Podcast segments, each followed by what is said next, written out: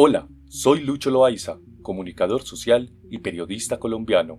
A continuación, escucharás un fragmento del informe final de la Comisión para el Esclarecimiento de la Verdad, la Convivencia y la No Repetición, libro La Colombia fuera de Colombia.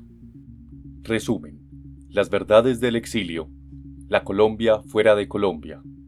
Comisión para el Esclarecimiento de la Verdad, la Convivencia y la No Repetición. Hay futuro si hay verdad. Informe final. A manera de introducción. La Colombia fuera de Colombia. La pérdida del hogar y de la patria, impuesta por las circunstancias vitales, elegida por el individuo o resultante de la combinación de ambos factores, es una ruptura sin parangón que altera la existencia de manera irreparable y que cambia por entero la perspectiva que el exiliado tiene de sí mismo, de su mundo y de su tiempo. Hernando Valencia Villa, ex procurador de Derechos Humanos, exiliado. El testimonio de este relato del exilio es de un ex procurador de Derechos Humanos que investigaba las responsabilidades en un caso de desaparición forzada y muestra una realidad invisible, traumática y reveladora invisible porque no hay en Colombia un conocimiento en las instituciones ni en la memoria colectiva que recoja las experiencias de esta Colombia fuera de Colombia, traumática porque supone un profundo desgarro de los vínculos y del proyecto de vida, una violación de derechos humanos que aún necesita ser reconocida, y reveladora porque constituye una muestra tanto de la desprotección y el olvido de las instituciones del país y de la sociedad, como de la enorme capacidad de reconstrucción y lecciones de humanidad que habitan en los testimonios recogidos por la Comisión.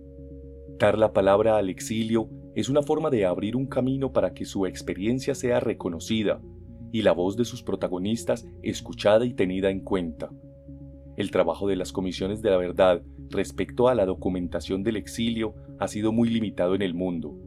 La Comisión de la Verdad de Colombia creada tras la firma del acuerdo de paz con las FARC-EP en 2016, ha llevado a cabo un proceso de escucha, documentación y reconocimiento tejido con la confianza de numerosas organizaciones y víctimas en 24 países, que muestra la situación de una población colombiana que quiere ser parte del esclarecimiento y la construcción de la verdad, y cuyas experiencias hacen parte de una historia colectiva.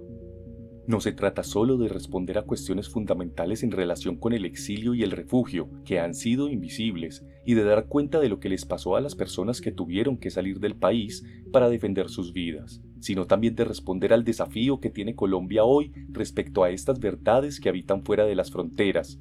La sociedad colombiana y el Estado serán capaces de mirarse también en esta historia y de reconocerla. De igual forma se trata de reflexionar sobre cómo el exilio no fue en vano, salvo vidas, familiares y verdades. Si deseas apoyar esta iniciativa para crear estos audiolibros, puedes apoyarnos a través de la cuenta de PayPal cloaiza.gmail.com. Muchas gracias por escuchar. Hasta pronto.